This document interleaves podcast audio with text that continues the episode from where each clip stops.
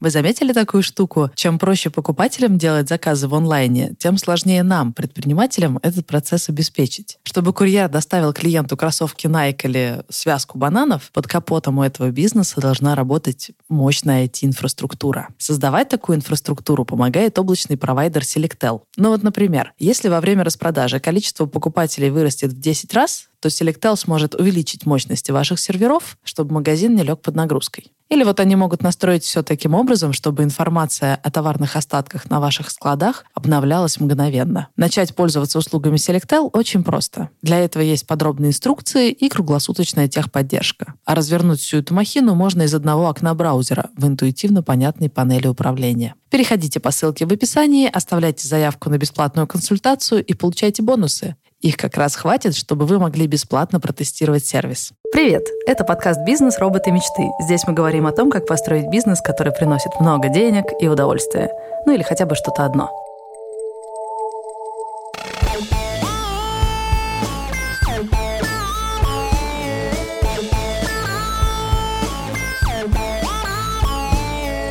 Меня зовут Саша Волкова, у меня больше нет интернет-магазина кофе, зато теперь мы вместе с партнером делаем студию подкастов. Пока что наш оборот меньше 10 миллионов в год. А вот мои соведущие предприниматели Алексей Войтов и Максим Воробьев. Всем привет, меня зовут Воробьев Максим, я сооснователь фотолаборатории «Точка цвета».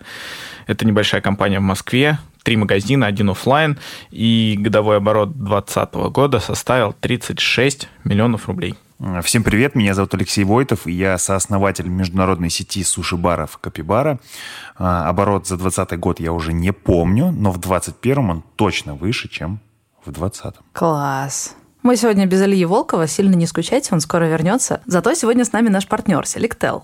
Это российский провайдер IT-решений для бизнеса. У Selectel есть собственная сеть дата-центров и решения для разных бизнесов. Выделенные и облачные сервера, облачные хранилища и базы данных. Короче, если вы делаете мобильное приложение, какой-то веб-сервис или интернет-магазин, то можете разместить все это на мощностях Selectel. А если у вас офлайн бизнес вы можете, например, развернуть у него свою 1С или подключить видеоаналитику магазина. Selectel помогает бизнесу уделять больше внимания своим проектам, а забота об инфраструктуре берет на себя. Макс, как у тебя дела? Тебя же не было с нами в прошлый раз. Расскажи. Я был с вами, ну, духовно. У меня все отлично. Я отдохнул шикарно, покатался в горах, бросил пить. Э, и вообще все клево у меня. Времени стало больше, э, проекты все те же, больше их не стало. Вот, и в целом мне очень хорошо. Считаешь это достижением, да? Ты знаешь, да. Вот, вот так вот. Расскажите, как у вас. А у Лёши вот не так. Лёша, давай, расскажи нам. С чем ты к нам сегодня пришел посоветоваться? Слушай, ну я смотрю на себя в зуме, выгляжу вроде неплохо. Лех, ты лысый. Кожа блестит, синяков под глазами нет, да, но я облысел, э, и врачи говорят это от того, что я э, мало сплю и веду большое количество проектов. Собственно, с этим я и пришел. Э, мы активно растем, у нас сейчас одновременно открывается несколько кофеин, порядка пяти франчайзи в разных городах и странах. И одновременно мне приходят предложения с разными другими активностями. Например, записывать подкаст «Бизнес-роботы мечты» прямо в разгар рабочего времени операционных дел. Или э, сняться в видеокурсе для визы. Виза будет обучать э, пользоваться картами, и вот мне предложили там сниматься. Сниматься нужно целую неделю. Э, в конце февраля у меня куча дел открытий всего, но я не могу отказать. Как можно отказать визе? Ведь это же ну, почесать свою тщеславную лысину. Ну и, в общем, предложений все больше и больше. А так как я уверен, что нетворкинг – это вообще главная сила в достижении успеха э, как личностного, так и в бизнесе, то чем больше я общаюсь с людьми, тем больше предложений, от которых я не могу отказаться, тем больше расфокуса, тем больше всяких дыр и э, недоработок в моем бизнесе, в моих проектах и во всем остальном. А что значит дыры? Типа я прихожу, представляешь, э, приезжаю с аудитом э, к себе в, на суши-бар, а там вместо, там должна быть специальная тумбочка, как тумбочка. Должно быть специальный предмет мебели, на котором стоят антисептики, маски и прочее. Но вместо этого стоит коробка от холодильника. Вот такая старая, побитая коробка от холодильника. Я захожу, спрашиваю, ребята, это что? Они, как что? Ну, говорит, куда-то ж надо ставить антисептики, маски и все остальное. Говорит, ну, удобно же. Говорю, ну, твою мать, сколько это стоит? Три месяца. Говорит, ну, ну вот дыры, это да, это вот так. А, поэтому есть даже такая фобия, как боязнь дырочек. И вот я, кажется, начинаю, э, это, кстати, научный термин, начинаю бояться этих дырочек в моих проектах. И вот я с этим и пришел. Либо мне продолжать э, вот это вот огромное количество всяких э, движух, тем самым укрепляя там личный бренд и собирая кейсы, либо все-таки сфокусироваться на э, основном большом проекте сети Капибара и добиваться там каких-то феноменальных успехов. Короче, я запутался, ребята, и пришел к своим друзьям выяснять, как с этим справляетесь вы. Или вообще, например, в горах просто время проводите и не паритесь. Леш, ты не поверишь, у меня дела так же. Я недавно поймала себя на мысли, сижу с э, подругой в кафе, рассказываю ей о каких-то своих менеджерских задачках, о чем-то еще, и говорю, тра-та-та, тра-та-та, я так от этого устала. Потом, а вот еще вот это вот вот так вот, вот так, я так от этого устала. Потом ТТТ, вот такая история произошла. Слушай, я так от этого устала. И я сама слышу, что я просто рефреном повторяю ей одно и то же, как заведенное, просто не знаю, как маньяк. Потому что, да, я совмещаю работу в корпорации и строительство нашей студии, а, отказываться от работы в корпорации побаиваюсь. К тому же там я это для меня такой момент самоутверждения, потому что это работа, которую я знаю, как делать, я делаю ее хорошо, я так ровно, четко плыву. А студия — это для меня область неизведанного. Я пытаюсь как-то диверсифицировать риски и делать и то, что я точно умею, и то, что я только учусь. Но, боже, я так от этого устала. Э, у меня календарь расписан просто плотничком, всегда впритык. Я даже когда еду в такси в студию, решаю какие-то вопросики. Я пытаюсь сесть, придумать... Например, у нас есть такой процесс творческий, мы придумываем новые подкасты. Я понимаю, что для этого надо хотя бы на полчаса отключиться от всего. Но нет, я делаю это 10 минут, потом бегу делать что-то еще из календаря, потом еще 10 минут в перерыве что-то придумываю. Я так от этого устала. Так что давайте разберемся. Я отчасти даже немного вам завидую, потому что кажется, что какая-то прям активность, такая прям активность, эффективная активность у вас происходит, а у меня ее не происходит. Потому что вот ко мне никто не приходит с предложением э, сняться в какую-то историю у визы или откуда-то еще. Э, и я вот сейчас понял, поймал себя на мысли, что отчасти даже это немножко обидно. Вот. Но при всем при этом я понимаю, что мне намного проще вести дела, потому что я сконцентрирован на одном проекте. И я не знаю, как я бы себя повел, если бы у меня было прям так много предложений. Но пока их нет, э, мне приходится разбираться с многопроектностью, если это можно так назвать, э, непосредственно у себя в бизнесе, да, потому что мне кажется, что мы именно в нем ищем какие-то вещи, которые мы нужно убрать либо добавить. То есть вся вот эта многозадачность, она заключается конкретно в моем проекте. Окей, так что сегодня обсуждаем, как отличить классные возможности от того, что просто нагружает календарь и сбивает с пути. И как не браться за все сразу, выбрать что-то одно. Или все-таки браться за, за все сразу. Ну тогда как? Вот с этим мы сегодня разберемся. Леша, тебе какие офигительные предложения приносят на блюдечке? Расскажи, похвастайся. Ну вот кроме визы. Она, кстати, тебе хоть заплатит за это?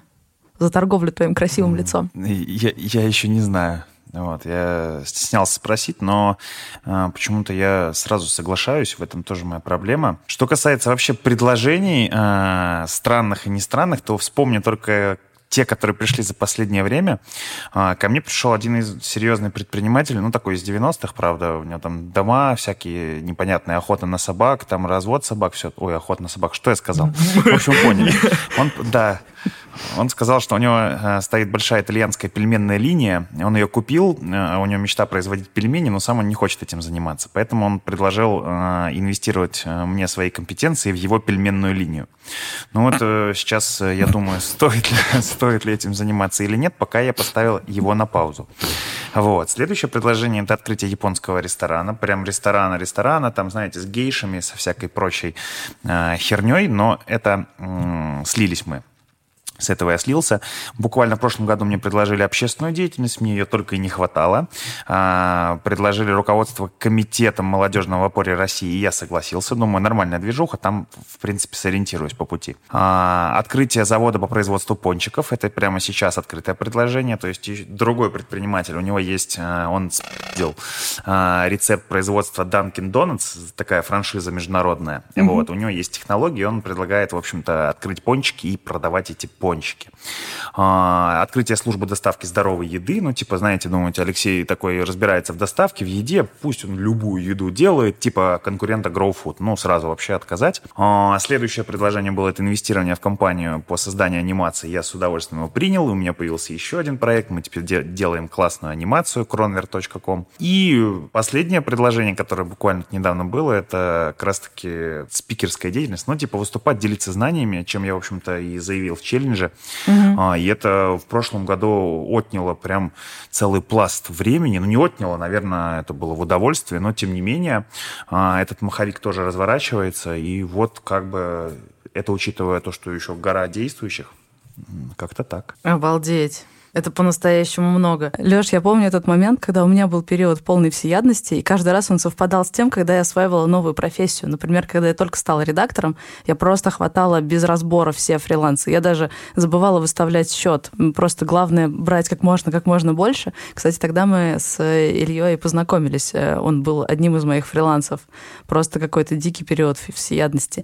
И абсолютно то же самое было в бизнесе. Когда я только открыла кофейню, это была какая-то дичка. Мне приходила куча куча людей со своими офигительными идеями, типа, а давай вот такое докрутим в твоей кофейне, а давай мы тебе вот это сделаем, а давай мы тебе Инстаграм будем вести.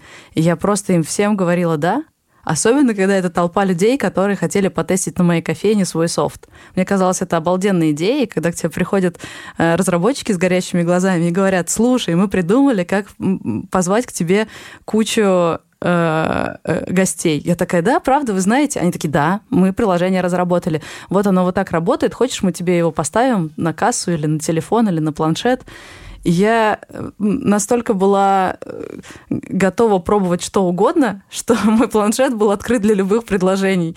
И в какой-то момент я поняла, что моя прикассовая зона просто увешана какими-то QR-кодами, э, переходами на какие-то сторонние приложения, какие-то офигительные идеи сторонних разработчиков, и я все это тестирую просто потому что такой период дикой всеядности. В какой-то момент я поняла, что пора ставить барьер всему этому. Или я помню, э, когда мне очень хотелось открывать разные точки, тестить разные форматы, и я точно так же была абсолютно открыта для предложений э, партнерства. Вот, Лёш, как к тебе приходят, давай откроем офигительный ресторан или какую-то там точку. Так же и я. Я помню этот момент, когда ко мне пришел парень, Женя, я его вижу впервые, он говорит, пойдем поговорим, я хочу кофейню открыть, тоже вроде бы хочешь, давай партнериться.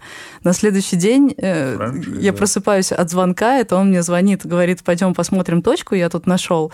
И еще через день мы уже подписываем какой-то договор. Я просто настолько была открыта к экспериментам, что явно с этим переборщила. В этой точке осталось. А ты закрылась сейчас? Э, нет, я просто в какой-то момент поняла, что это не то партнерство, которое я хочу. Я пришла к нему разговаривать об этом. Говорю, дружище, я не хочу с тобой делать бизнес. Он такой, ну, а что делать? Ты в него уже вложила 200 тысяч, и мне сейчас нечем тебе их отдать. Я такая, ну, забирай. Он такой, обещаю, что когда-нибудь верну. Это было два года назад. От момента, как мы познакомились, до момента, как мы запартнерились, прошло три дня. И еще через полтора месяца стало понятно, что это бесперспективное партнерство. Вот настолько я быстро и безразборчиво, и неразборчиво э, соглашалась на какие-то штуки. Так что, Леш, я тут дам тебе фору. У нас, кстати, похожая ситуация с э, подписанием за сутки договора была на самом стартовом этапе начала бизнеса, и мне казалось тогда, что это такие ошибки молодости в бизнесе, потому что э, мы также стремились... Неразборчивые половые связи. Да, да, да, да, это очень похоже, мне кажется, э, потому что мы стремились развиваться быстро, агрессивно, нам казалось, что нам нужно больше денег, мы подписывали договора везде, там, да, вот это все, вот давай партнериться там с этим, с тем, а потом э, были жуткие два года, когда мы болезненно со всеми расставались и понимали, что с этим человеком нам не по пути, и что вообще как бы его проблемы, которые он создает, э, их больше, чем плюсов, которые он приносит. И для меня это, кстати, вообще ну, такая тема довольно сложная, мне кажется, в бизнесе к тебе приходят, и вот такое ощущение, что когда к тебе приходят и что-то предлагают, они пытаются за, за твой счет решить проблемы, которые они решить не могут. Вот и кажется, а что соглашаться с этим, да, и кажется, что прям всегда соглашаться с этим, ну это очень, очень критично, по крайней мере мне так кажется. И вот такой опыт у нас был, и, скажем так, расставания были всегда болезненные. А можешь поконкретнее, что там произошло? А, мы нам казалось, что вдвоем мы не справимся, у нас было мало опыта бизнесового, и мы старались найти людей, которые нам могут с чем-то помочь. Ага. И, конечно же, э, не умея нормально фиксировать задачи на листке бумаги, мы пытались туда включить все по максимуму. И бухгалтерию, и какие-то юридические вопросы, и вопросы организационного характера, там туда в налоговую сходить что-то. И, конечно же, люди, они видели нашу неопытность, они этим пользовались. И на, пер на первых порах мы подписали кучу договоров, пустили в бизнес бизнес кучу левых людей, и потом нам пришлось очень долго-долго-долго с ними расставаться, когда мы понимаем, что этот партнер нам уже не годится, что вообще-то его экспертиза, она была не такая уж и экспертиза, это какая-то ерундистика была, да. Ну, было много проблем, на самом деле. Они не хотели расставаться и просили какие-то колоссальные деньги, и вмешивали туда бандитов, и все это намешивалось О, в кучу. Это было настолько... И, и мне казалось, что мы не занимаемся бизнесом, а мы уже скатились в какую-то вот это вот вечное разгребание вот этих проблем с какими-то псевдопартнерами, которые там принесли там 100 тысяч и говорят, что они принесли миллион. То есть uh-huh, это все uh-huh. всегда очень сложно.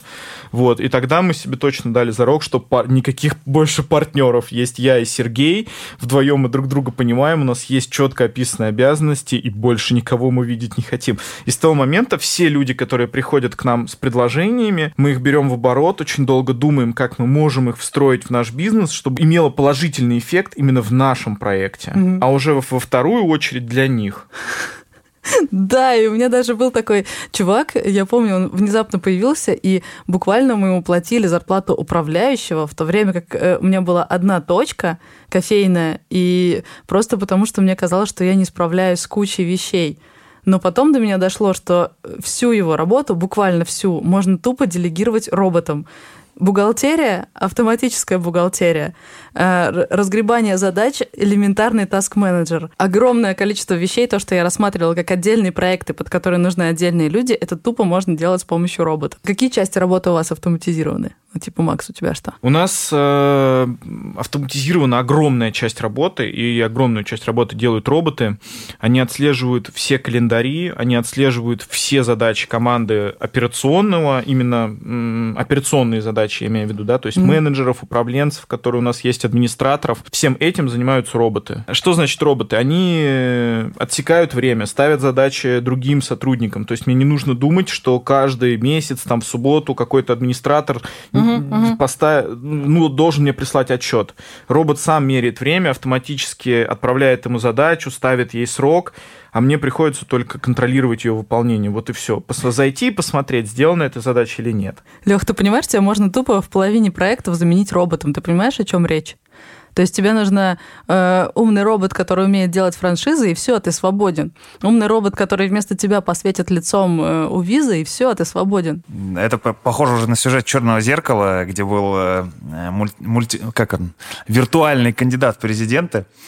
Э, и который, кстати, по-моему, выиграл выборы. У меня не настолько автоматизировано. Единственное, что у меня автоматизировано, это фортепиано в офисе. На самом деле у нас э, много процессов автоматизировано, если говорить конкретно, но это CRM, которым мы стараемся большую часть э, работы свалить на нее по всяким уведомлениям, напоминаниям, воронкам, автоворонкам, рассылка писем, рассылка смс-кам, треканию лидов, которые приходят там на сайт, все это с пикселями и всякими прочими системами. Конечно же, роботы помогают. Еще меня бесит, когда когда звонят роботы, а, и их сложно отличить от настоящих людей. Э, но, тем не менее, э, в самое... Э, завтра у нас встреча с людьми, которые делают полностью автоматизированные колл-центры и звонят вместо операторов роботы. Сейчас мы рассматриваем такую возможность.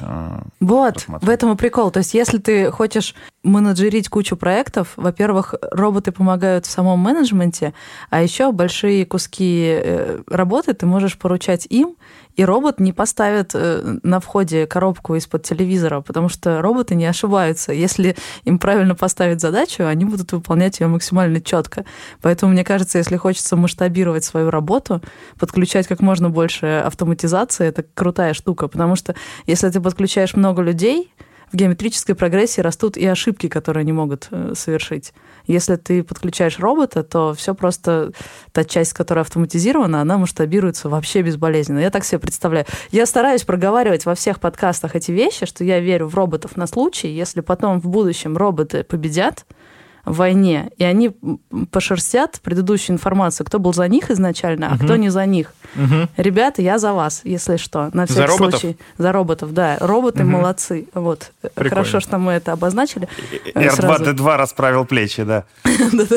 Это был один из вариантов этого подкаста, да, как его назвать. Когда мы придумывали название R2-D2 расправил плечи, это был в топе почти выиграл. Я более того, когда я думаю, какие новые направления бизнеса можно открыть, сама себе придумываю новые проекты, я думаю о том, что было бы круто, если бы это были автоматические проекты.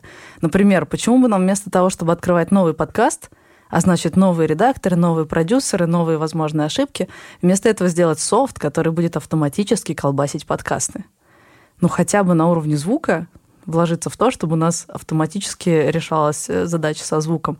А может, и какая-то примитивная сборка тоже за счет роботов один раз разрабатываешь софтину, и она у тебя потом берет большую часть головника во всех следующих проектах. Ну, круто же. И вот с этим как раз помогает наш партнер Selectel. Так что, если запускаешь какой-то большущий IT-проект, это к ним, Если у тебя даже офлайновый бизнес, но есть большой IT-компонент, какой-нибудь сайт или какая-то система, CRM, все это тоже можно отправлять к ним. И настолько бурно развивается эта отрасль, настолько быстро сейчас э, предприниматели идут в диджитал, что Selectel — это одна из самых быстрорастущих облачных платформ в России. Они даже в этом году выходят на биржу со своими облигациями, чтобы привлечь еще больше инвестиций, еще быстрее развиваться. Ссылка на их сайт и канал с новостями положу в описание выпуска. Саша, как ты вылечилась э, от этой мультипроектности и перестала принимать э, все э, странные, непонятные, полезные и неполезные вызовы? Ну, во-первых, Лёш, я поняла, что если хочешь быть эффективным как робот, стань как робот. Я стараюсь максимально стать похожей на роботов. Ладно, это шутка, но в этом есть доля правды. Мы пока э, до студии, э, до записи сидели с Максом в кафе, я ему показывала свою приложеньку, где я трекаю время, которое я трачу на разные типы проектов. Mm-hmm. Я могу точно сказать, сколько часов и минут я трачу на основную работу, на развитие студии, на чтение книг и на спорт. Ну, и слежу за тем, чтобы этот э, баланс соблюдался. Знаешь почему? Э, однажды мы сидели с моими друзьями в баре, и один из них говорит, ну, важно много читать книг, потому что ты ведь это то, что ты думаешь. А моя подруга говорит, нет, подожди, ты это то, что ты чувствуешь. А я говорю, подождите, нет, ты это то, что ты делаешь. Ты я такой можешь... врываюсь, я говорю, нет, ты это то, что ты ешь. Я подумала, я могу очень точно понять, какой я предприниматель, что я делаю, какими проектами я занимаюсь, если я просто потрекаю время и посмотрю, чем я занята весь день. Потому что если ты весь день занимаешься проектами там по э, медийке, выходишь на сцену и разговариваешь с людьми, то ты медиа-предприниматель, даже если ты думаешь, что в основном ты суши-мен. Нет, нифига, большую часть времени ты занимаешься не этим. Может, это не лучший способ трекать, может, трекать надо по деньгам, например. Мы сейчас это как раз обсудим, как понять, какой проект эффективный. Но я трекаю по времени, я то, чем я занимаюсь. Вот я могу сказать, какими проектами я на самом деле занимаюсь. Если я вижу, что какой-то проект провисает, я его прокрастинирую и как-то стараюсь подзакрыть на него глаза, я понимаю, что, наверное, это не мой проект. Наверное, я не хочу на самом деле им заниматься, если я нахожу любой предлог, чтобы только не тратить на него время. Я не то, что прям всю жизнь живу по тайм-трекеру, я его включила в начале года ровно для того, чтобы что-то для себя понять. Это для меня что-то вроде замера температуры, понимаешь? Я просто его включила, чтобы посмотреть, Саня, а кто ты вообще? Ты чем занимаешься? Давай посмотрим, как проходит твой день. А, такой замер. Я позамеряю пару месяцев, пойму что-то про себя и перестану, конечно. А вообще, я помню момент, когда я прям почувствовала, что я повзрослела. Я э, училась в школе редакторов, абсолютно убойной школе, э, где устройство было такое, ты сначала борешься, чтобы тебя взяли в эту школу, Потом борешься, чтобы не слететь с первой ступени и попасть на вторую, да желательно на бесплатное. Потом борешься, чтобы со второй перейти на третью. А если ты победил в этих трех схватках, то ты, возможно, получишь офер на работу. И мне кажется, что ты как, э, как человек, как личность проявляешься ровно тогда, когда ты от чего-то отказываешься. Потому что говорить э, всем «да», быть для всех удобным. Все приходят со своими проектами, естественно, у них свои цели, а ты такой, да, да, я всем вам услужу, я всем вам помогу. Или да, я буду больше работать, да, я буду меньше отдыхать. Это не решение, в этом нет воли, в этом нет э, человеческого такого.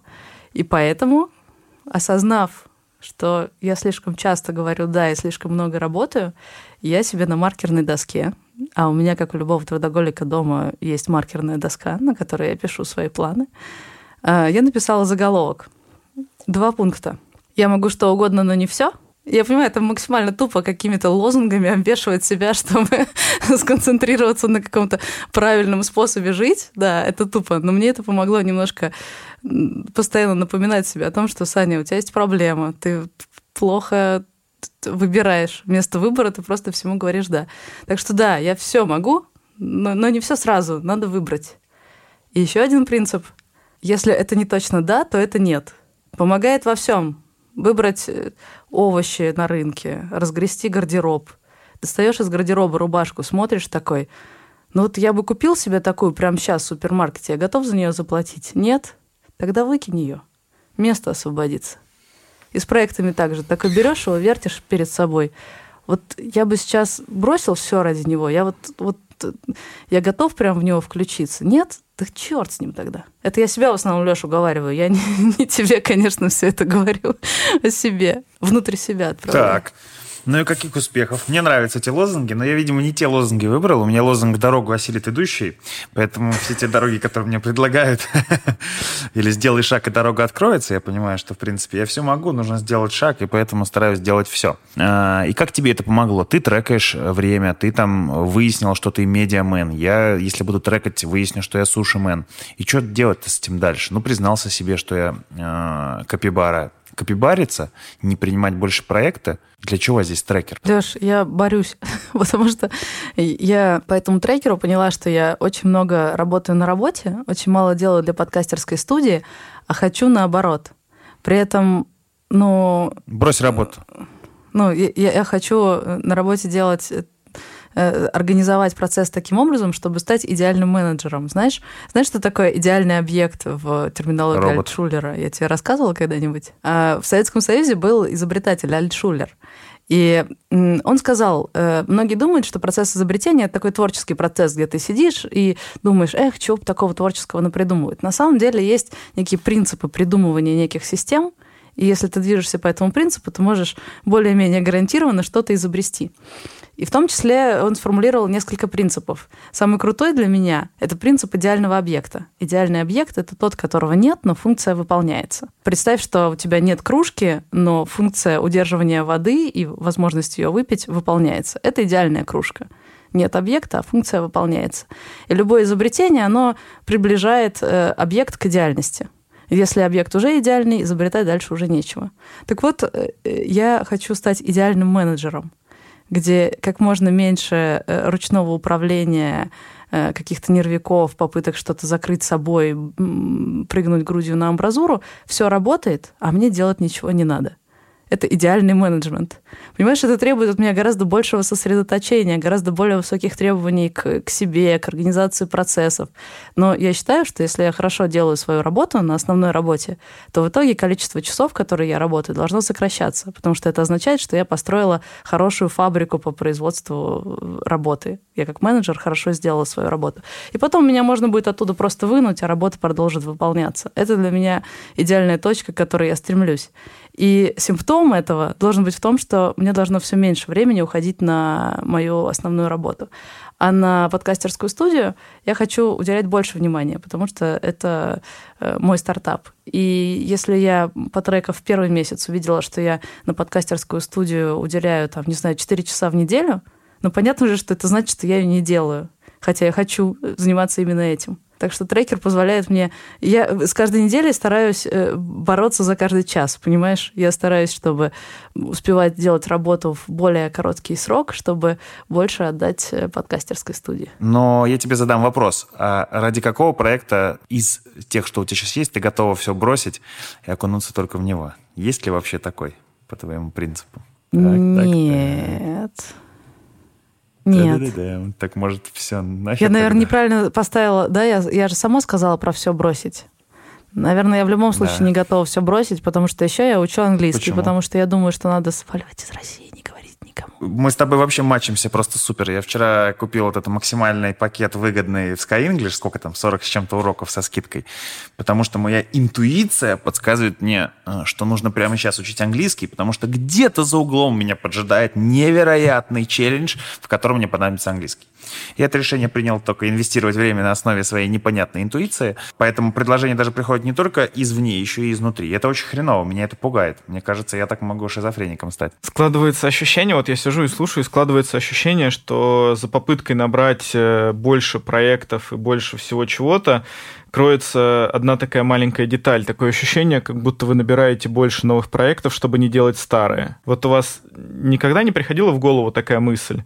Что те проекты, которыми вы занимаетесь сейчас, в них вы становитесь либо не нужны, либо они вам не нравятся, либо они неэффективны, и в других проектах вы ищете то, чего вам не хватает в старых проектах. Вот я поймал себя на мысли, что э, границы проекта, да, любого, то есть э, они на самом деле нафантазированы. То есть на самом деле Капибара Суша, а, а, она может быть и там и кофейней. Никто, это, это вы сами сказали, что вы суши.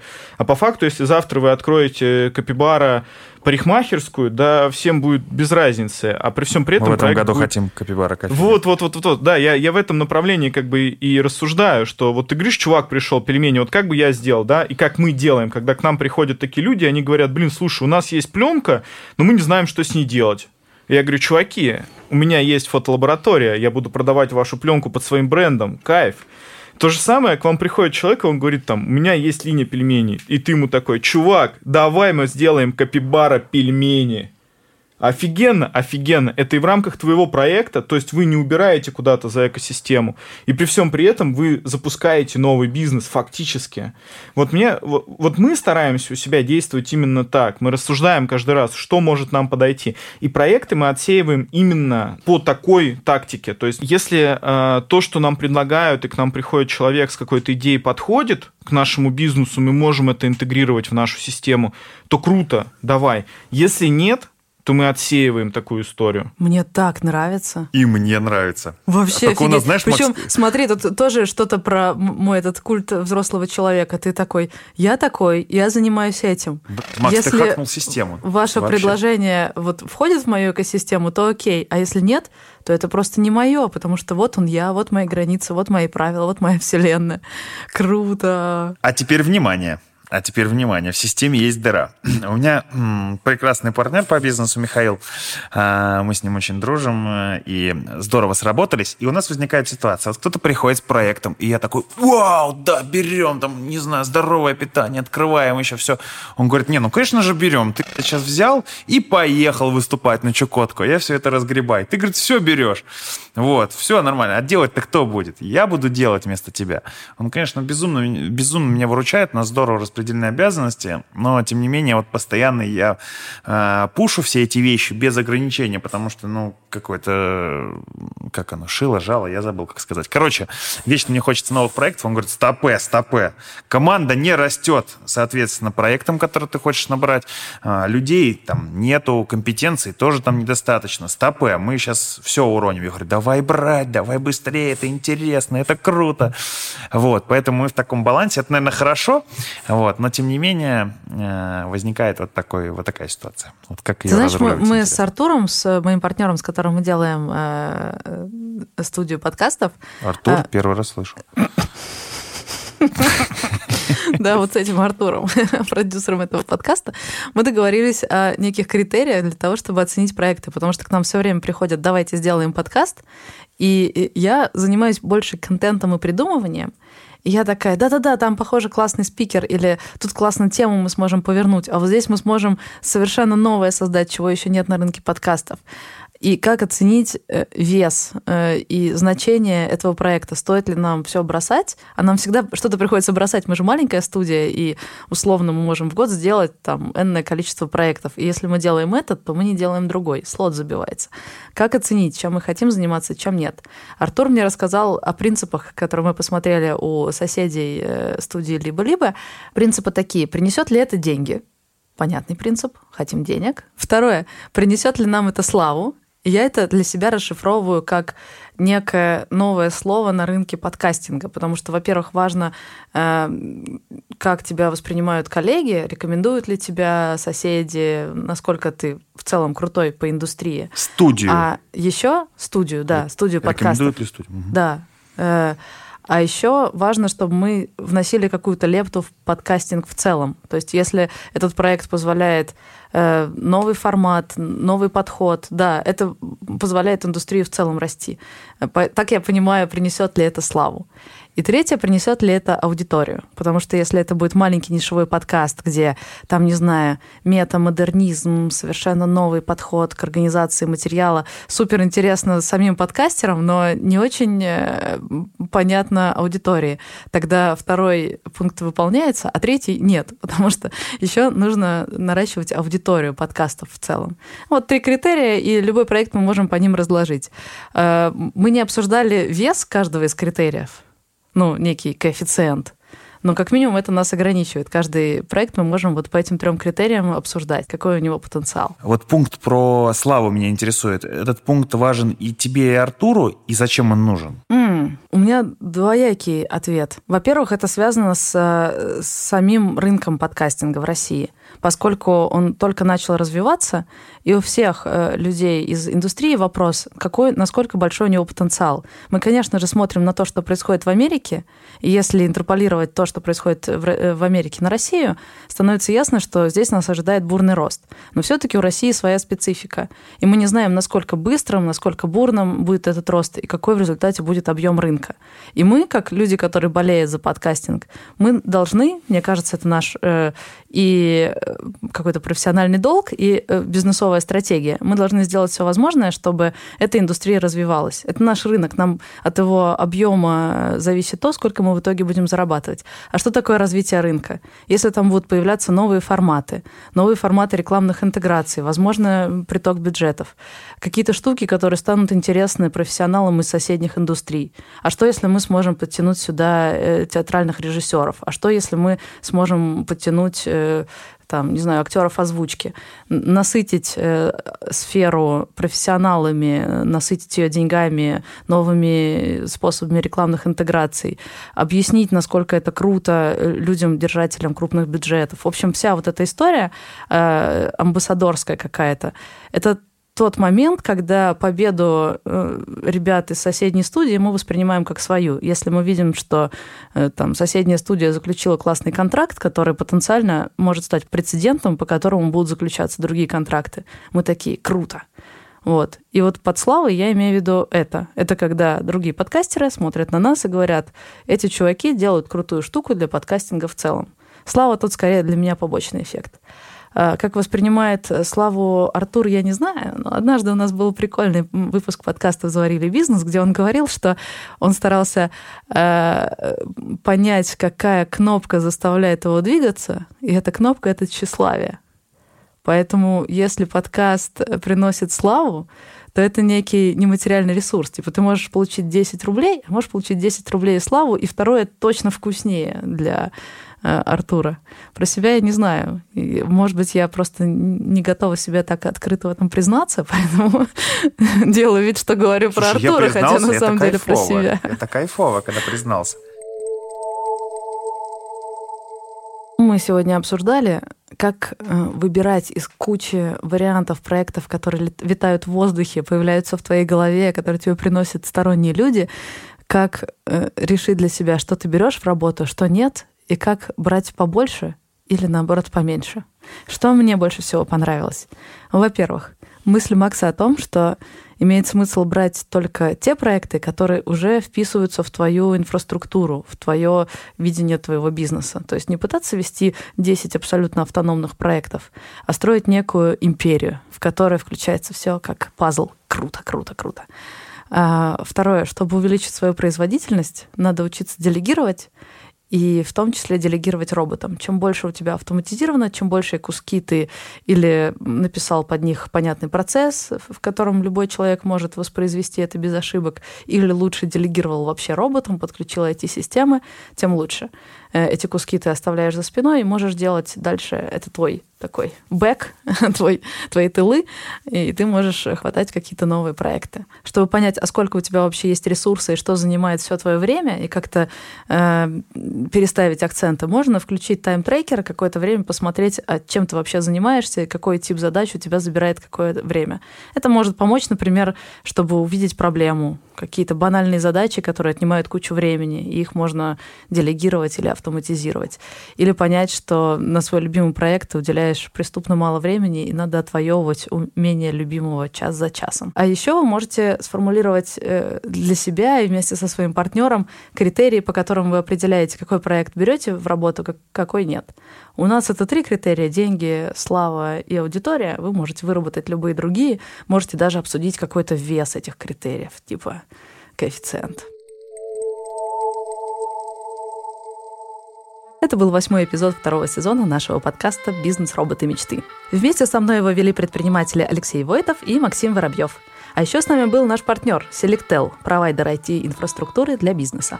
Над выпуском работали Продюсер Анна Белостоцкая, редакторы Дарья Чучалова и Артур Белостоцкий и звукорежиссер Денис Остромухов. Слушайте нас в Apple подкастах, Google подкастах, Кастбоксе, Яндекс.Музыке и Spotify. Делитесь подкастом с друзьями, оставляйте отзывы в Apple подкастах и Кастбоксе. А еще постите истории с отзывами в Инстаграме и отмечайте нас на фото. Ссылки на аккаунты у нас в описании. Будет круто, если вы запишете сторис о том, как вы отделяете мух от котлет, выбираете те проекты, над которыми стоит работать, от того, что просто зря тратит ваше время. Ну и не забывайте слушать наш второй подкаст «Заварили бизнес». Первые два сезона мы там рассказываем историю о том, как я строила свой первый маленький бизнес, кофейню в Москве. А теперь рассказываем интересные истории предпринимателей из разных уголков страны. Пока-пока. Услышимся через две Всем недели. Всем пока. Всем пока, друзья.